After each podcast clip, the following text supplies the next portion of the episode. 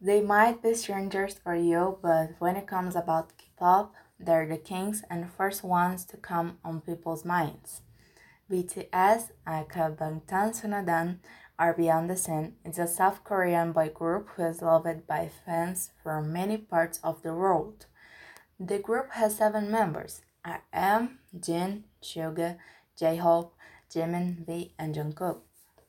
Since 2013, they have been getting popular because of their songs, which has message about social political systems as well about how they're afraid of not being able to do performances anymore, how they explore their creativity, and how sincere they are in songs.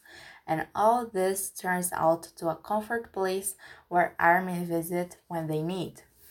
Later on, you're gonna learn a little bit more of how strong BTS is and how they transmit positive messages through campaigns with UNICEF and their speeches. Hope you enjoy! All the seven members were born in South Korea but in different cities. Jimin and Jungkook are from Busan, Suga and V are from Daegu, Jin is from Gwacheon, J-Hope is from Gwangju, and RM is from Ilsan. Only V grew up in a different city, and after debut, they have been living together. With BTS, I changed so much my thoughts about my own life, the world, also what is a friendship, what is loving yourself, the importance of following your dream, importance of don't be quiet as you watch people do horrible things with others. And of course that teamwork makes the dream work. I'm thankful that i met them and i always try to show people how good they are and their message not convince they to listen and be a fan but to show people that they are good and not what they thought before because people always say bad things before even searching it. Of course, I feel that everyone should at least, at least listen to their speeches, some songs, and try to understand that they do it for love, not for money and fame. And the most important, respect them. I think that it was my destiny to one day start to know more about them and their work. I think that lo- that the Love Yourself trilogy album explains pretty well why I admire them so much and it's the reason why I became an army.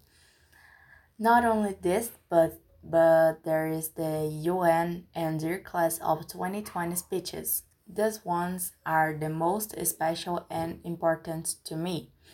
UN speech was made when I was lost about who I was and who I pretend to be.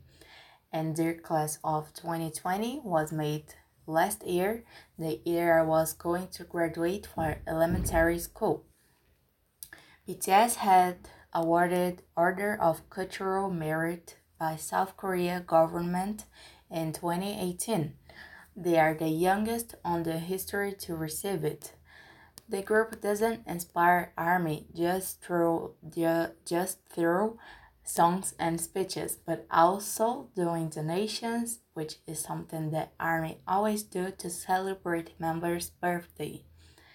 In September 1st of 2020, they earned their first nomination on Grammy for hit song Dynamite and it makes them the first Korean act to, to achieve it.